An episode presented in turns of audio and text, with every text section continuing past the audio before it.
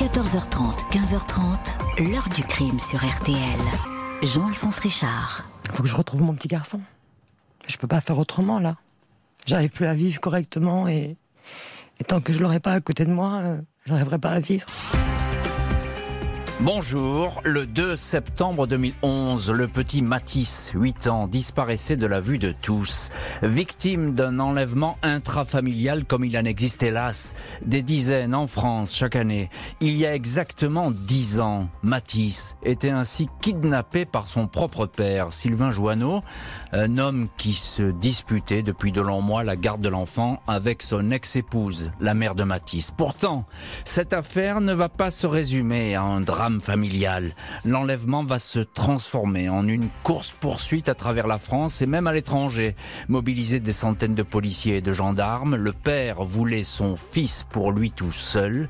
Il va donc décider de son sort et le cacher afin que nul ne le retrouve. Dix ans après les faits, le père de Matisse reste donc le gardien unique des secrets de cette disparition, un homme muré dans une forteresse de silence, maître d'œuvre d'un insupportable suspense.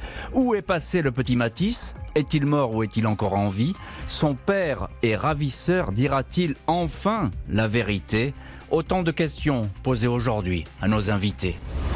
14h30, 15h30, l'heure du crime sur RTL. Jean-Alphonse Richard. Et dans l'heure du crime aujourd'hui, le mystère Matisse Joanneau. À l'été 2011, ce petit garçon de 8 ans disparaît brutalement. Il ne faut pas aller chercher très loin le responsable de ce rapt brutal sur fond de divorce difficile. Le père est montré du doigt. Le dimanche 4 septembre 2011, Nathalie Barré attend tranquillement dans sa maison de Caen le retour de son fils Matisse, 8 ans, né le 20 juin 2003. Il est prévu que l'enfant soit ramené par son père, Sylvain Joanneau, à 18h précises. Horaire qui ne souffre d'aucune contestation, il a été arrêté par le juge aux affaires familiales, le magistrat qui gère ce dossier compliqué de garde familiale. Comme convenu, le père est passé deux jours auparavant, vendredi 2 septembre, prendre son fils à l'école Notre-Dame, au numéro 26 de la rue Jean-Eudes, en plein centre de Caen. Il était 18 heures. Les enseignants et le personnel de l'établissement n'ont noté aucun comportement étrange chez le père de famille, rien de particulier non plus chez le petit garçon.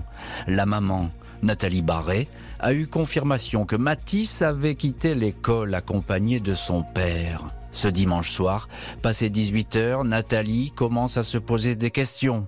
Elle tente de joindre son ex-mari, mais le portable ne répond pas. Vers 19 heures, elle décide d'aller signaler l'absence de son fils au commissariat de Caen. Les policiers l'écoutent attentivement, même s'il s'agit pour eux avant tout que d'un incident intrafamilial plutôt classique. Impossible à l'État pour les policiers d'imaginer la plus grave des disparitions. Ils ont plutôt envisagé un litige familial avec un père qui ne restitue pas son fils, résume maître Aline Lebray, l'avocate de Nathalie Barret. L'enquête pour manquement aux obligations familiales et soustraction d'enfants est ouverte le lundi 5 septembre. Nathalie, la maman, a bien expliqué aux policiers le douloureux contexte dans lequel évolue son couple. Elle a divorcé de Sylvain Joanneau quatre ans auparavant, au mois de mai 2007. Elle jugeait son époux instable sur le plan mental, celui-ci ayant même fait quelques séjours en asile psychiatrique. Sylvain Joanneau n'a pas supporté cette séparation et le fait que Nathalie refasse sa vie tout en s'occupant de leur fils. La suite s'est donc transformée logiquement en une féroce bagarre judiciaire pour la garde de Matisse. Huit mois auparavant, lors du week-end des 8 et 9 janvier, le père a déjà tenté d'enlever Matisse. Il vivait alors avec une nouvelle compagne, Emmanuel. Il lui avait téléphoné sur un ton hystérique depuis la frontière espagnole, en indiquant que le petit ne cessait de pleurer. Au bout de deux heures, Emmanuel l'avait convaincu de rentrer et de ramener l'enfant à sa mère. Cette tentative d'enlèvement avorté naît au moment de la disparition pas connue de la mère ni des autorités. Elle apparaîtra seulement lors des investigations. aucun signalement de Sylvain Joanneau et de son fils. Le père de famille a pris manifestement la route à bord de son camping-car, un Fiat Levanto de couleur blanche. Les relevés téléphoniques ordonnés par le juge indiquent que le portable de Joanneau a borné le 5 septembre à 5 heures du matin à proximité de Bayonne. Pays Basque. Des relais successifs se sont déclenchés dans cette région jusqu'à Tarnos dans les Landes. Emprunter la route choisie lors de la première tentative, c'est apparemment euh, ce qu'a décidé de faire Sylvain Joanneau. Le téléphone portable a ensuite arrêté de fonctionner. Et pour cause, le 8 septembre, les parents de Sylvain Joanneau, domiciliés à Roselle, près de Caen, reçoivent un étrange colis. À l'intérieur se trouve le portable de leur fils en cavale ainsi qu'une lettre manuscrite révélera le quotidien Ouest France. Sylvain Joanneau écrit ces mots. Les 30 000 euros que j'avais en liquide chez moi n'avaient pas été retirés pour partir au Maroc avec Nawel, sa dernière compagne, mais bien pour récupérer Matisse. Certes, je l'ai enlevé, mais un type a fait deux mois de prison pour l'enlèvement de ces deux garçons pendant 11 ans. Deux mois, ça ne fout pas une vie en l'air.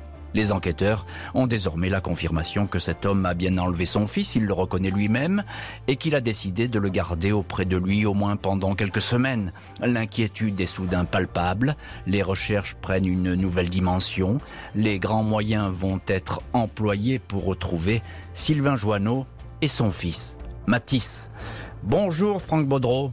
Bonjour. Merci beaucoup d'être en ligne et d'avoir accepté notre invitation euh, dans l'heure du crime. Vous êtes journaliste, rédacteur en chef adjoint de France 3 Normandie et je le signale, vous avez été le co-auteur avec euh, Nathalie Barré qu'on va avoir comme invité dans un instant euh, dans cette émission, co-auteur de ce qui est la mère donc, du, du petit Matisse, co-auteur du livre témoignage Il m'a pris, il m'a pris mon fils. Euh, livre qui était paru aux éditions City, c'était en, 2015.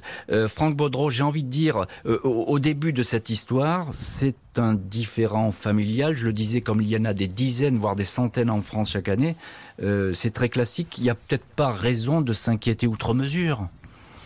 Non, euh, effectivement, ça, ça, ressemble à une affaire, euh, on va dire tristement, euh, tristement banale.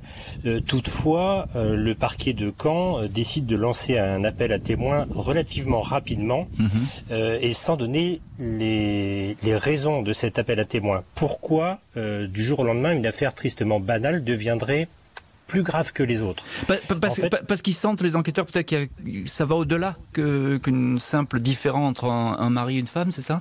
Oui, effectivement. En fait, ce qu'il faut surtout euh, connaître, c'est le passé et le passif euh, de, Sylvain Joanneau. Ses traits de caractère. Euh, est-il dangereux? On sait qu'il est psychologiquement, il est décrit comme borderline. Fragile, c'est ça. Voilà. Mm, Donc il n'est pas il n'est pas prouvé scientifiquement qu'il est malade, mais il est à la limite. Il a un comportement limite. C'est ce qu'on appelle donc un comportement borderline. Et c'est au vu euh, de ces éléments euh, que vont avoir les, enquêteurs euh, qu'on va décider effectivement de lancer un, appel à témoins et, de le rechercher partout en France. Et de le rechercher partout en France et les, recherches partent effectivement assez vite. bonjour Nathalie Barret. Bonjour Jean-Alphonse. Merci beaucoup, vous aussi, d'avoir accepté euh, l'invitation de, l'heure du crime dans, cette émission où, vous êtes vraiment aux avant-postes puisque vous êtes euh, la mère, tout simplement, de, Mathis Joanneau. Et cela fait euh, dix ans que vous attendez d'avoir des nouvelles de, votre fils, ce qui est une épreuve épouvantable, on le comprend bien. Nathalie Barré, est-ce que vous pouvez nous dire quel souvenir vous avez de cette journée fatidique, j'ai envie de dire, du 2 septembre 2011 bah, c'était la, c'était une journée un peu comme les autres. Hein. J'ai déposé Mathis à l'école le matin et il allait chez son père le soir euh, après l'école. Il était mmh. angoissé et euh, il voulait, il voulait pas aller chez son père. Donc euh, c'est vrai que ça m'a un peu. J'ai essayé de le rassurer en lui disant que ça allait bien se passer, que tout irait bien. Et que tout irait bien, mais que, quand vous constatez que euh, son père a du retard, parce que là, ce genre de procédure, c'est très strict, on, ramène les enfants à une heure extrêmement précise, euh, c'est la loi qui l'impose. Vous avez tout de suite un, un mauvais pressentiment, Nathalie Barré?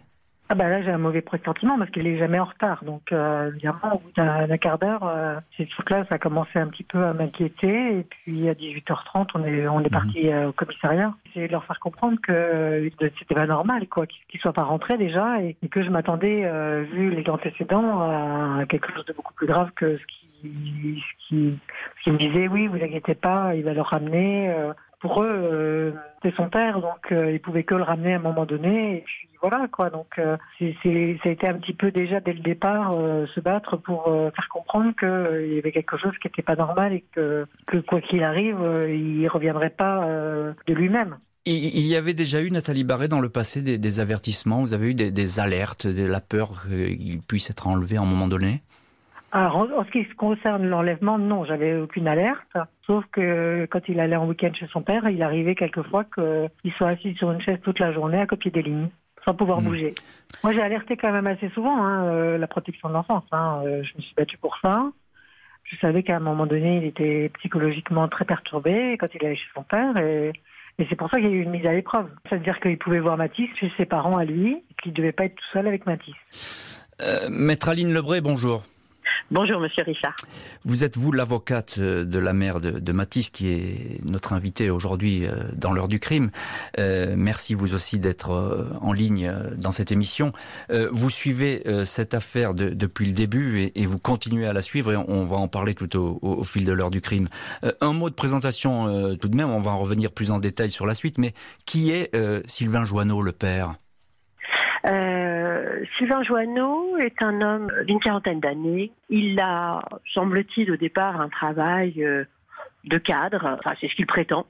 Et puis petit à petit, c'est un homme quand même qui va, euh, présenter des, à la fois un itinéraire instable sur le plan professionnel et des bizarreries comportementales. Mmh.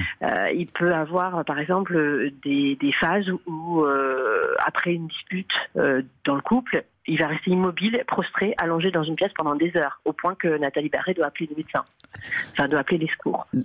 Alors oui, c'est ce qui est quand même pas euh, anodin. Franck Baudreau, vous aviez esquissé un petit peu le, portrait de cet homme. Vous êtes d'accord avec ce que dit euh, Maître Aline Lebray euh, Vous parlez d'une personnalité borderline, mais effectivement, c'est quelqu'un qui échappe à tout le monde. Oui, complètement, mais c'est aussi quelqu'un de très intelligent. c'est il est cultivé, euh, intelligent, il, sait ce qu'il fait il, il pense sans doute se maîtriser. Mhm. En revanche, ce qu'il ne supporte pas, c'est euh, la contradiction, c'est aller à l'encontre de ses intérêts. Mhm. Et, et c'est là où on peut se rendre compte des limites de ce personnage de Sylvain Joanneau. Euh, euh maître, euh, Maître Lebré, je, je, je, reviens vers vous, euh, vraiment en quelques mots. on peut dire que dès qu'il y a cet enlèvement, en quelques jours, très vite, l'affaire va changer complètement de physionomie. Oui, elle, euh, au départ, on partait réellement sur une, euh, une disparition, enfin une, une représentation d'enfant un peu classique, où euh, le père ne remet pas l'enfant rapidement à, à, la mère. Et puis, euh, ça change de physionomie à partir du moment où l'on se rend compte que Sylvain Joanneau va avoir posté des courriers menaçants à sa famille, en leur expliquant qu'il a fait quelque chose de grave.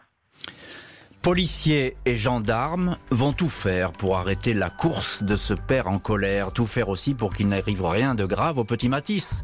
Personne pourtant ne peut croire que Sylvain Joanneau ait l'intention de faire du mal à son fils.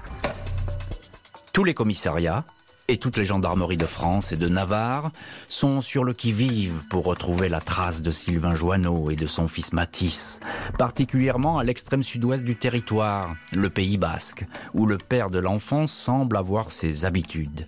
Il se déplacerait en camping-car blanc de marque Fiat, pourtant ce n'est pas vers la frontière espagnole que le camping-car est retrouvé le 9 septembre, une semaine après l'enlèvement, mais sur une aire destinée à ce genre de véhicule à Villers-Bocage, à une trentaine de kilomètres de Caen. Le véhicule est vide et bien rangé. Aucun désordre n'est constaté à l'intérieur, aucune trace de lutte ou de sang ne sont détectées. Grâce à un ticket de paiement, les enquêteurs découvrent que le 2 septembre au soir vers 20h30, le père et l'enfant ont dîné au McDonald's de Bretteville sur Odon. Ils ont ensuite emprunté une portion de l'autoroute A84 pour s'arrêter à Villers-Bocage. Les alentours sont fouillés, mais en vain. Dans la cabine du camping-car, il y a le cartable de Matisse Des documents liés à la procédure de divorce, le passeport de Sylvain Joanneau ainsi que sa brosse à dents. Le père et son fils n'ont sans doute pas séjourné ici très longtemps. Sylvain Joanneau avait tout prévu. Il avait positionné un deuxième véhicule moins voyant sur leur parking. Sur le parking, une Peugeot SW 206 grise, une voiture pour brouiller les pistes et poursuivre sa cavale.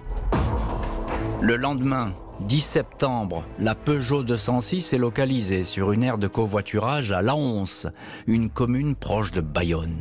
Le véhicule est normalement stationné et fermé à clé. Là encore, aucun désordre n'est constaté, pas de traces de violence ou de sang. Sur la banquette arrière, il y a quelques jouets et une boîte de bonbons. Deux tickets de carte bleue ont été abandonnés sur la plage avant. Le premier concerne la boîte de bonbons achetée dans un hypermarché de Caen. Le deuxième émane d'une librairie de la cité normande. Il indique l'achat de trois ouvrages concernant l'enseignement du Coran aux enfants. À cette occasion, la mère de Matisse, Nathalie Barré, apprendra de la bouche des enquêteurs que son ex-mari s'est converti à l'islam. Il aurait même épousé religieusement une Marocaine après la séparation. Ce lieu isolé prête à toutes les interprétations. La rivière Adour passe en contrebas. On peut s'y jeter facilement et s'y noyer. Personne ici n'a aperçu un homme adulte ou un enfant déambuler dans le coin. Un seul témoin finira par se manifester. Il dira avoir vu un homme ressemblant trait pour trait à Sylvain Joanneau marcher dans un champ proche du parking. Il tenait un sac en plastique blanc. Il était seul. En cette fin septembre, Sylvain Joanneau devient officiellement l'homme le plus recherché de France. La procureure de Caen, Catherine Dany, a assisté des directeurs du SRPJ de Rouen et de l'antenne de Caen lance un appel à témoins officiel. Tous les scénarios sont envisagés. Lors d'une perquisition conduite au domicile du père, la PJ a établi que le père de Matisse était un fan de la série Dexter, expert de police scientifique le jour et tueur de criminels la nuit. Joanneau, tout à fois fragile mentalement, menant une double vie spirituelle et instable dans son travail, s'est-il lancé dans la plus tragique des expéditions. Après plus d'un mois d'enquête, la traque porte enfin ses fruits. Sylvain Joanneau, a été aperçu dans un camping de Sifour-les-Plages, dans le Var. C'était entre le 12 et le 13 octobre. Le 17 octobre, il était dans le Gard. Il était blessé et a acheté une paire de béquilles dans une pharmacie de Boisseron. Les 25 et 26 octobre, il passe la nuit à l'abbaye de Saint-Gilles, où on ignore son identité, tout comme au presbytère de Vauvert. L'homme Tournant rond dans ce coin du Gard, la police se rapproche. Le 9 décembre 2011, il est interpellé sur le chemin de Saint-Jacques de Compostelle à 11h35 du matin. Il est seul, pas de Matisse avec lui. Franck Baudreau, vous êtes l'un de nos invités aujourd'hui dans l'heure du crime, journaliste et rédacteur en chef euh, à France 3 euh, Normandie. Vous connaissez parfaitement euh, cette histoire. On a le sentiment, Franck, que pour ce périple, tout a été organisé et presque minuté, et ce, sans doute peut-être depuis plusieurs semaines. Oui, effectivement. Donc tout à l'heure, je vous disais, euh, Sylvain Joanneau est quelqu'un de très intelligent. Et dans sa fuite, on se rend compte justement de cette intelligence. Il a tout préparé minutieusement. Lorsqu'il renvoie son téléphone portable à ses parents dans un colis postal, euh, le, le, téléphone est pisté par les enquêteurs. Mhm. Et les enquêteurs vont suivre ce signal en se rendant compte que le signal est en train de remonter vers la Normandie. Les enquêteurs vont se poster à différents barrages sur les autoroutes A10, sur la 28 euh, en direction de la Normandie, ils vont se rendre compte en fait que le, signal est passé. On n'a vu ni le camping-car ni la 206. Les enquêteurs ne comprennent pas. Et en fait, il a berné tout le monde pour gagner du temps. Il mhm. a envoyé les enquêteurs sur une fausse piste. Et là, ce que l'on ne comprend pas également dans ce dossier, euh, c'est que fait-il sur ces chemins? Parce que visiblement, il est sur les chemins de Compostelle euh, lorsqu'il est dans le sud de la France. Que fait-il Il est comme une ermite, euh, il est euh, mal habillé, on sent l'entretien, euh, c'est pas tout à fait ça. Alors, on se demande vraiment pourquoi il erre. On, peut effectivement se demander pourquoi il erre. Il y a une explication qui est qui peut être aussi relativement simple. Une cavale, ça coûte de l'argent. il a quelques milliers d'euros au, départ et il est peut-être tout simplement à bout de financement et, et, il est totalement perdu. Alors pardonnez-moi, mais je ne pense pas qu'il soit encore à, bout d'argent. On sait qu'il est parti avec 30 000 euros. 30 mhm. 000 euros en liquide. Lorsqu'il est interpellé, euh, on va le retrouver avec 8 700 euros sur lui. Mhm. Euh, des billets de 50 euros euh, cachés dans une boîte de conserve, fermés hermétiquement avec du coton et de la cire. Il a encore de l'argent sur lui. En revanche, dans ce laps de temps, c'est qu'a-t-il fait de cette vingtaine de mille, enfin de ces plus de 20 000 euros mmh. Là, on a envie de se dire, oui, il a dû confier Matisse à quelqu'un en contrepartie en donnant de l'argent. Oui, ça accréditerait effectivement la thèse de, de complice ou de plusieurs complices et, qu'il ait pu remettre euh, l'argent avec une espèce de garde financée, finalement rémunérée, euh, pour que l'enfant soit, soit surveillé. Euh, Franck Baudreau, y a, moi, il y a quelque chose qui m'a beaucoup troublé dans, dans, dans cette histoire et, et, et, dans les procès-verbaux effectivement de, de la police, c'est le fait qu'on le retrouve, il est blessé. il s'est procuré des, cannes anglaises, comme on dit, des béquilles dans une pharmacie. Est-ce qu'on on, a l'explication là-dessus? Officiellement, moi, je n'ai pas l'explication. Euh, en revanche, ce que l'on peut euh, supputer, c'est puisqu'il passe son temps sur les chemins de Compostelle euh, comme un pèlerin. Hein, bon, ce ne sont pas non plus des revêtements très lisses, des salles plats, etc. Donc, il a, pu se blesser. ça, on, peut tout à fait le comprendre. Mais il n'a jamais été officiellement questionné sur, euh, sur cette blessure. Mmh. Mmh. Et d'autant plus que cette blessure est apparue à partir du mois d'octobre, si je me souviens bien, vers mi-octobre, alors qu'il avait déjà été vu auparavant et sans ses cannes. Oui, tout à fait. il, achète les cannes dans une pharmacie à, Boisseron, hein, c'est un village du Gard, après le 17 octobre. Et il sera vu ensuite sans ses cannes. Hein. Il va les rendre à nouveau euh, dans, une pharmacie. Euh, ce doit être fin novembre. Mmh. Donc il y a ce, mystère, effectivement, c'est quelqu'un qui, euh, qui brouille les pistes, euh, il, se dissimule, hein, il, va, il va dormir, je pense, de, des identités différentes ou de ne pas donner d'identité. Euh, à ce moment-là, Franck Baudreau, personne n'a aperçu le petit garçon. La dernière fois qu'on le voit, c'est à l'école finalement. Exactement. Et c'est ça qui est le plus troublant, c'est que Sylvain Joanneau fera une petite étape chez ses parents Mhm. avec Matisse le vendredi soir avant de, quitter Caen. Et euh, les, grands-parents de Matisse, les grands-parents paternels, seront les derniers à le voir, euh, vivant, pardonnez-moi l'expression, mais, euh, mais c'est ça. Ensuite, dans sa fuite, jamais on ne trouvera une trace de vie, un témoignage nous disant oui, j'ai vu Sylvain Joanneau, il était avec un enfant. Alors c'est intéressant ce que vous dites, euh, euh, Franck Baudreau, là-dessus, parce que euh, les, les grands-parents, qu'est-ce qu'ils ont raconté là-dessus? Tout, tout allait bien quand leur fils est passé les voir avec leur petit-fils? Il n'y avait pas de soucis Ils n'ont rien noté d'anormal dans les attitudes? Non, ils n'ont rien noté d'anormal. J'en ai encore parlé très récemment avec eux. Je suis en contact avec eux depuis le tout début de l'affaire. Et, et eux, aujourd'hui, disent vivre une, cette double peine. Mhm. Double peine parce que ils ne savent pas ce qui est devenu leur petit-fils.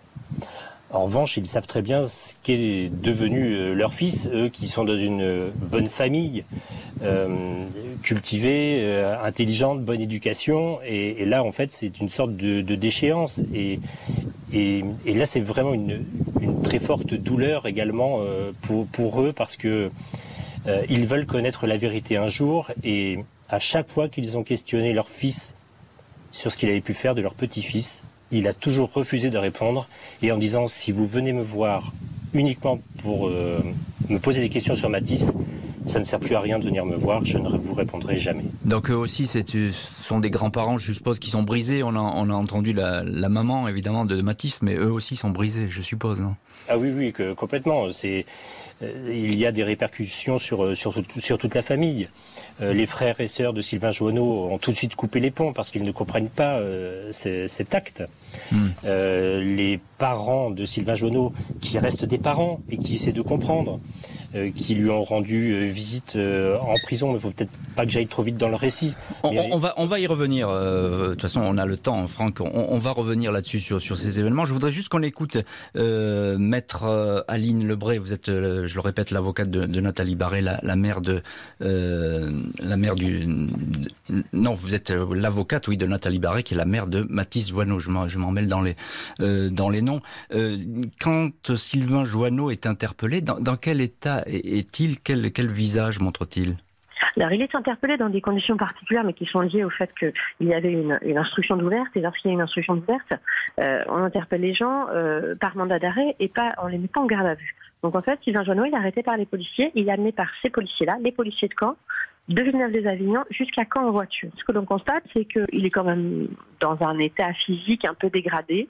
Il il s'était fait une entorse à la cheville. Il est dans un état, voilà, de personne qui est en errance. Mais je pense qu'il est en train d'installer ce qu'il va verser au juge d'instruction. Il, il est en train d'inventer son récit. Pour la procureure et les enquêteurs, l'objectif prioritaire est de retrouver au plus vite le petit Matisse. Tout le monde espère que cet homme va dire ce qu'il est advenu de son fils, mais ils vont devoir euh, pour cela affronter une montagne de silence.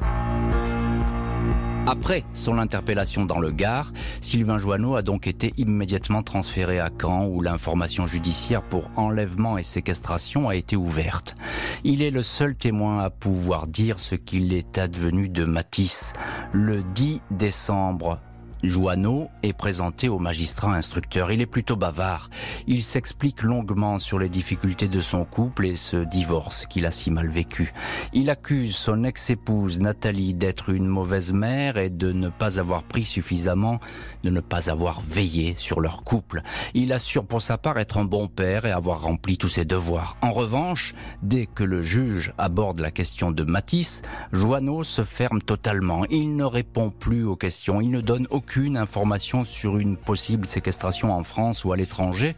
L'homme cadenasse alors tous ses propos, les auditions vont se succéder et Sylvain Joanneau va volontiers jouer avec les nerfs du magistrat instructeur. Il promet régulièrement de tout dire à l'occasion d'une confrontation avec son ex-épouse Nathalie Barré, mais finalement, il ne dit rien, se recroqueville dans le silence. C'est à se demander si son plaisir n'était pas de laisser ma cliente dans l'inconnu, un plaisir pervers à mettre en échec tous ceux pour lesquels il a du ressentiment, indique l'avocate de la mère à Ouest-France.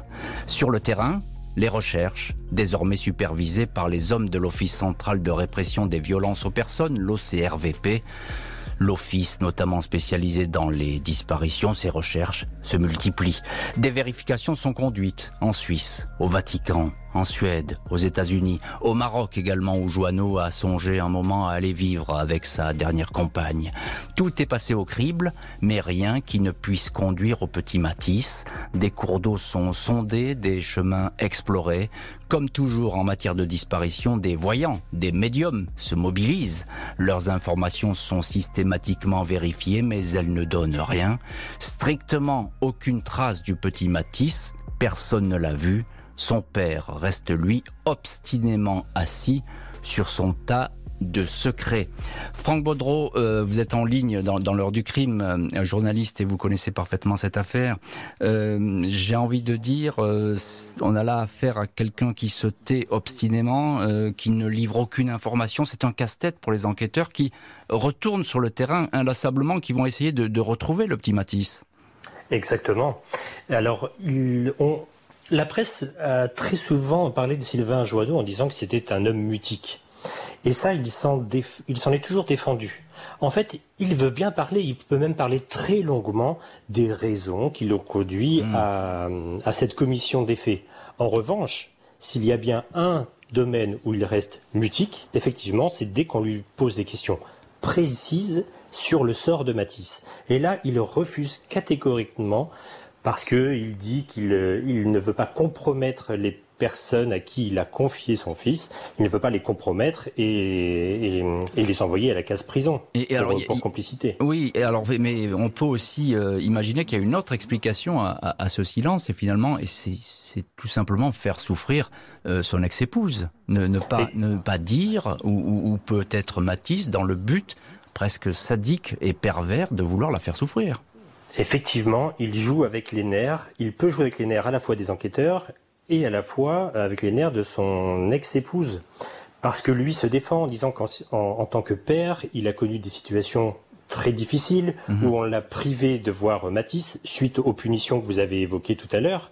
lorsque pendant tout un week-end Matisse pouvait copier des lignes, eh bien à la suite de ces déclarations, Nathalie Barré a donc ouvert un parapluie. Vous pardonnerez cette expression, mais elle est allée voir toutes les instances officielles pour dire voilà, il se passe ça, je soupçonne de la maltraitance. Donc je ne vais plus confier Matisse à son père. Hmm. Et ensuite, il y a eu cette mise à l'épreuve. Donc pendant pratiquement neuf mois, il n'a pas vu son fils seul. Et ça, et ça il ne l'a évidemment pas supporté. Hein, il ne l'a pas, il ne l'a pas digéré. Et aujourd'hui, on peut penser qu'il veut faire payer toute cette souffrance endurée. Et, avec succès, puisque cela fait dix ans que ça dure, euh, dix ans de silence, et on ne sait toujours pas ce qu'est devenu euh, le petit euh, Matisse. Maître Aline Lebray, vous êtes l'avocate de Nathalie Barré, la maman de, de, Matisse Joanneau. un mot avec vous sur ces recherches que l'on a évoquées dans ce récit. Beaucoup de pistes explorées, il y a même celle des frères musulmans qui a été explorée.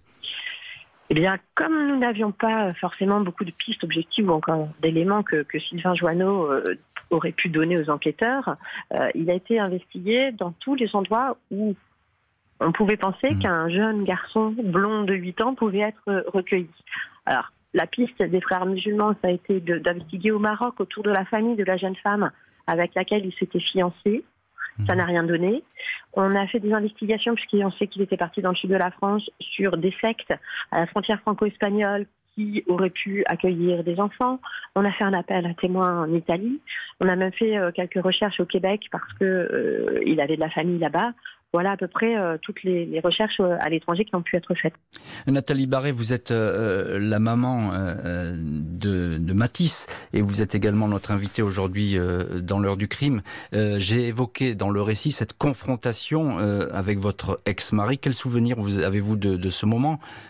Comment vous avez vécu finalement ce silence? Bah, C'était un choc.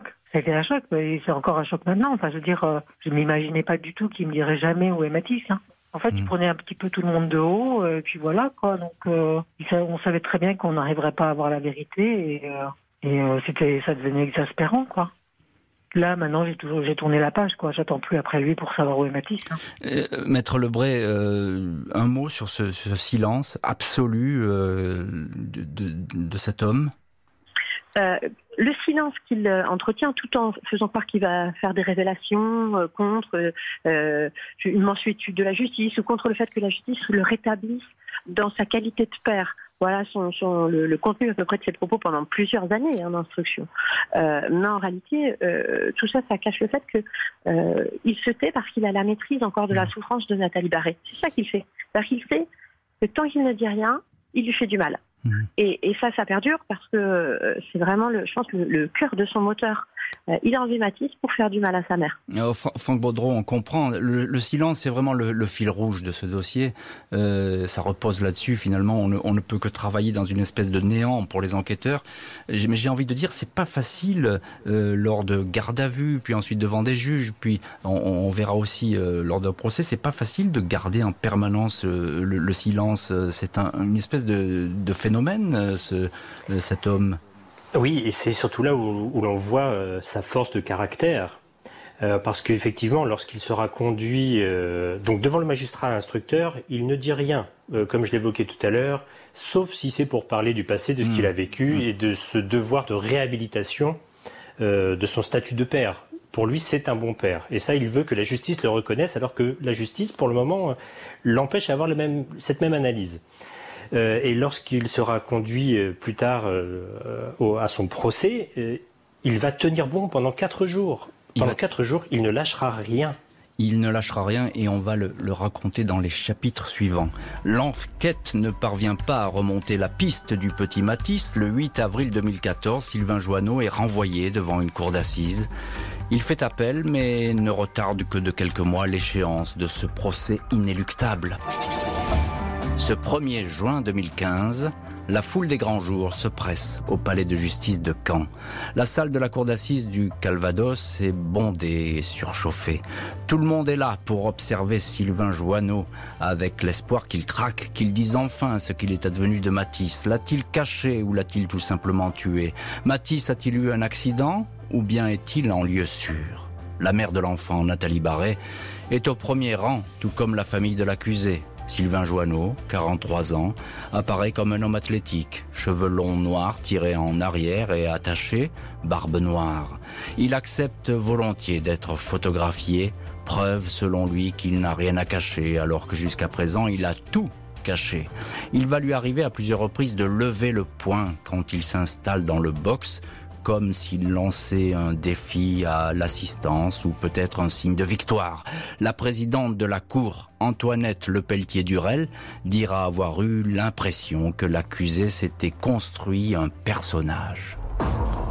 Quatre jours de débat, mais hélas, pas de surprise à la clé. L'accusé ne cède pas. Il concède à demi-mot avoir confié l'enfant à ses frères musulmans mais ne donne aucune précision. Des paroles en l'air, sans doute destinées à éviter le flot des questions et des exhortations à parler, celles venues de l'avocat général et celles également en provenance de sa propre famille. Sa sœur écume ainsi de colère et d'exaspération. On ne peut rien attendre de lui, hurle-t-elle dans la salle d'assises. La mère de l'accusé, Marie-Elisabeth Joanneau, va encore plus loin elle déclare, en fixant son fils, Je regrette de t'avoir donné la vie.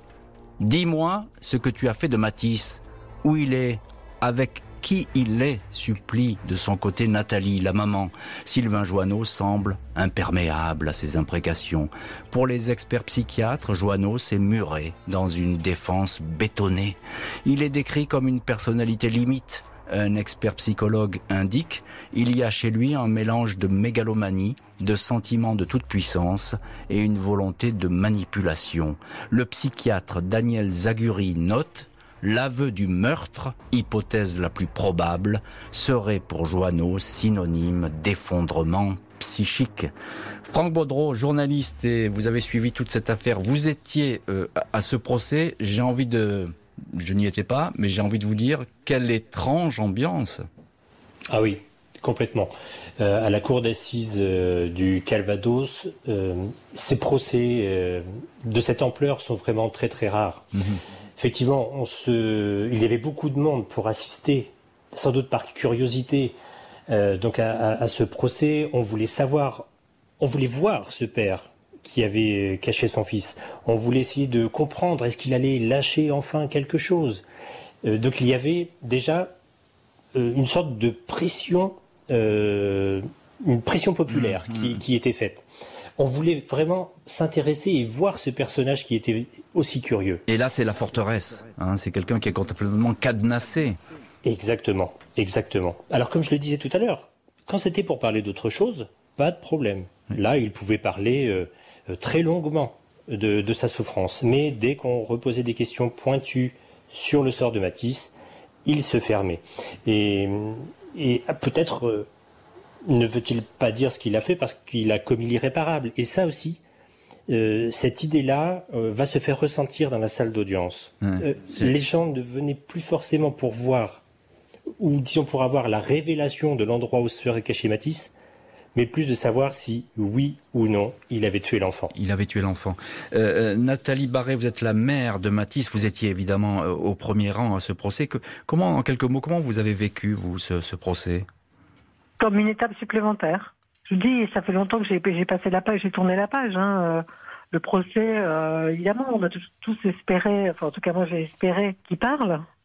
Mais ça s'est passé, euh, voilà, il a été condamné et, je veux dire, euh, il a pris 20 euh, ans de prison et je pense que c'est mérité. Donc pour moi, c'était juste une étape et ça m'empêche pas, ça m'a pas empêché de continuer mon combat pour retrouver Matisse. Maître Lebray, vous êtes l'avocat de, la maman de Matisse, je vous pose exactement la même question. Comment vous avez vécu ce procès Sous haute tension, on peut dire comme ça?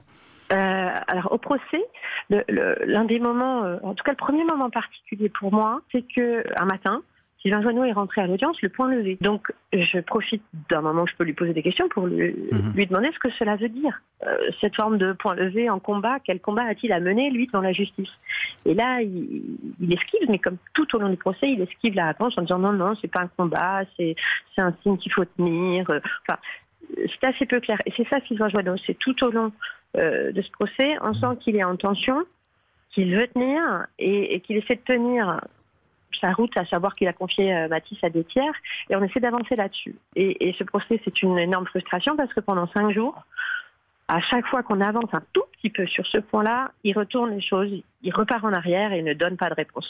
Donc c'est un procès très difficile à vivre hein, euh, pour euh, pour les, la partie civile, pour la mère de Matisse, parce que euh, on, on, avance un tout petit peu et à chaque fois on recule. Oui, c'est ça, c'est un, un, pas en avant, un pas en arrière. Euh, Maître Lebré, euh, les experts psychiatres se sont beaucoup penchés sur sur ce Monsieur Joanneau, écorché vif manipulateur. On a entendu beaucoup d'adjectifs euh, dans la bouche des experts et également de l'accusation. Qu'est-ce que vous en pensez? Écorché vif, manipulateur? Écorché vif, je crois pas. Manipulateur, c'est certain, ça, objectivement, on peut le dire. Euh, le, le, tableau dressé par les experts euh, psychologues et psychiatres de Sylvain Joanneau, c'est quelqu'un qui a des traits de personnalité très inquiétants. Alors, il va être paranoïaque, il est manipulateur, il est pervers, il est narcissique qui ne veut pas dire pervers narcissique, hein, mais mmh. il est pervers et narcissique. Euh, il est théâtraliste à vie, euh, il a un besoin de reconnaissance folle.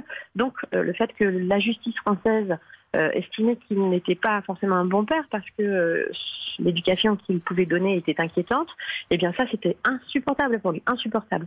Et c'est réellement parce qu'il a été blessé, qu'il avait des failles mmh. narcissiques que je pense qu'il a pu passer à l'acte.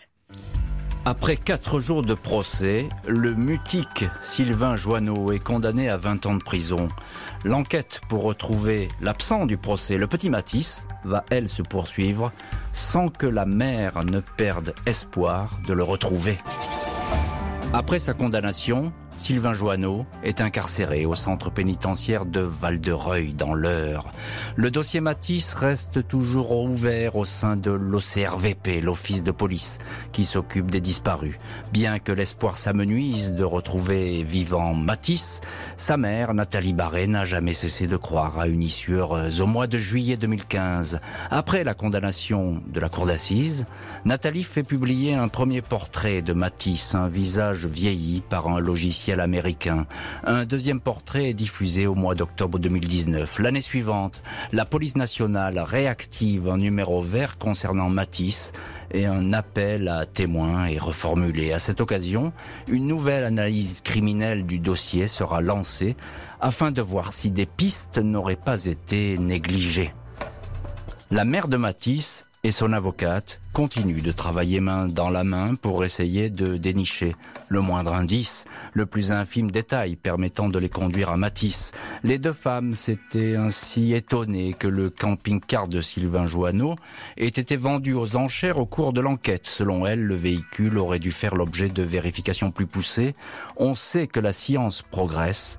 Peut-être dix ans plus tard, de nouvelles analyses ADN dans ce camping-car auraient été utiles, regrette l'avocate.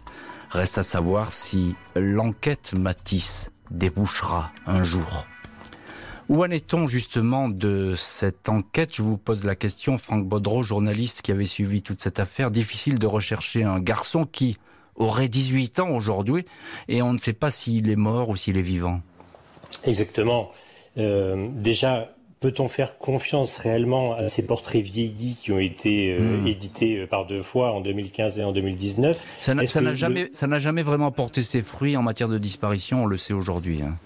Hélas. Et, et voilà, et, et, on peut se, on peut se tromper. Ne serait-ce que la coupe de cheveux pourrait mettre euh, toute personne sur une mauvaise piste. Enfin, enfin voilà, c'est très complexe, mais en tout cas, c'est une façon aussi pour Nathalie Barré de se raccrocher et de, de, bien voir que l'enquête continue. Hmm. Donc c'est forcément une, une, une, satisfaction pour elle. Et on la comprend, et puis, il y a bien sûr.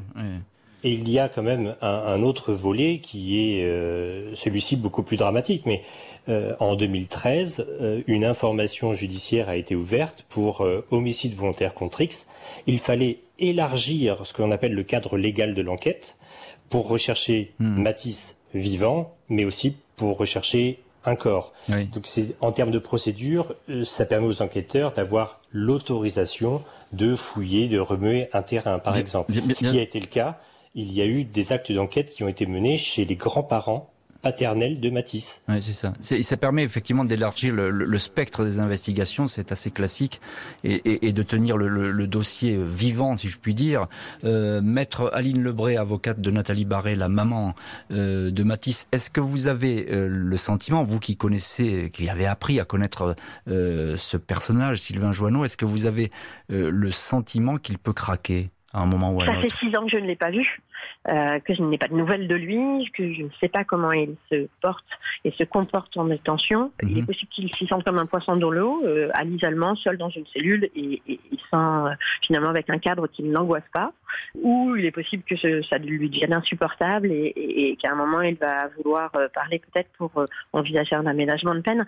Je n'en sais strictement rien. Mais je crois que malheureusement, en tout cas pour l'instant, on sait qu'on ne peut pas compter sur lui. Mhm. Donc il faut que ça avance et que les recherches se fassent sans compter sur lui. Nathalie Barré, je, vous pose la question. Vous êtes la mère de Matisse et invitée aujourd'hui de l'heure du crime. Euh, vous avez vraiment toujours l'espoir que votre fils Matisse soit vivant aujourd'hui? Moi, je me suis toujours positionnée dès le début, le jour de l'enlèvement et maintenant. Rien n'a changé. J'ai toujours euh, espoir de retrouver Matisse vivant. Et si on n'apporte pas la preuve, je ne penserai jamais autrement. Mhm. Euh, Maître Lebray, je vous pose la même question. Euh, est-ce que vous avez le sentiment que, que, Matisse euh, est vivant encore aujourd'hui? On n'a pas de preuve de décès, donc on pense qu'il est vivant. Maintenant, le temps passe et euh, il est vrai qu'objectivement, on n'écarte aucune piste. On n'écarte aucune piste parce que même si on n'a pas de, de preuve de décès, on n'a pas non plus de preuve de vie. Hmm. Euh, Franck, vraiment un tout petit mot parce qu'on arrive au fin de l'émission. Vous avez correspondu euh, avec Sylvain Joanneau lorsqu'il était en détention. En quelques mots, quels, ont donné ces courriers? Qu'est-ce qu'il vous a dit? Qu'est-ce qu'il vous racontait? En fait, euh, il, souhaite surtout être réhabilité dans son statut de, père. Il estime que ni la justice ni les, Français en général ne, ne le comprennent et il, cherchait une sorte de réhabilitation. Il voulait que je fasse une contre-enquête, comme j'avais fait euh, ah ce livre avec Nathalie Barré. Et donc je lui dit, mais dans ces cas-là, pourquoi ne pas avoir fait appel euh, après votre procès aux assises hmm. Parce que vous savez qu'il n'a pas, il n'a pas interjeté appel. Il n'a pas fait appel, effectivement. Il a refusé parce que c'était trop violent euh, pour lui et pour ses proches. Donc, il, est il, est toujours dans le déni et, et l'envie, effectivement, d'être réhabilité, ce qui, quand même, pour, on appréciera, effectivement, cette, attitude. Euh, une dernière question avec vous, Nathalie Barré, la mère de Matisse. vous en profitez aujourd'hui sur RTL pour lancer un appel à témoins, dix ans après? Bien sûr, il faut que toutes les personnes qui, vont écouter l'émission doivent euh, se rendre sur le site euh, du comité de soutien, de la page Facebook de Matisse, euh, sur votre site à vous, pour, pour regarder surtout l'image et le portrait de Matisse vieilli qu'on a obtenu il n'y a pas très longtemps. Et, et, garder un œil ouvert sur, sur, quelque chose qui pourrait éventuellement nous servir à, l'enquête. Merci beaucoup Nathalie Barré, maître Aline Lebray et Franck Bordreau d'avoir été les invités de l'heure du crime consacré à la disparition du petit Matisse. Merci à l'équipe de l'émission, Justine Vignot, Marie Bossard à la préparation, Nicolas Godet, réalisation. Demain, les secrets de l'affaire Maëlys. C'était il y a exactement 4 ans et tout n'a pas été dit. 14h30, 15h30, l'heure du crime sur RTL. Jean-Alphonse Richard.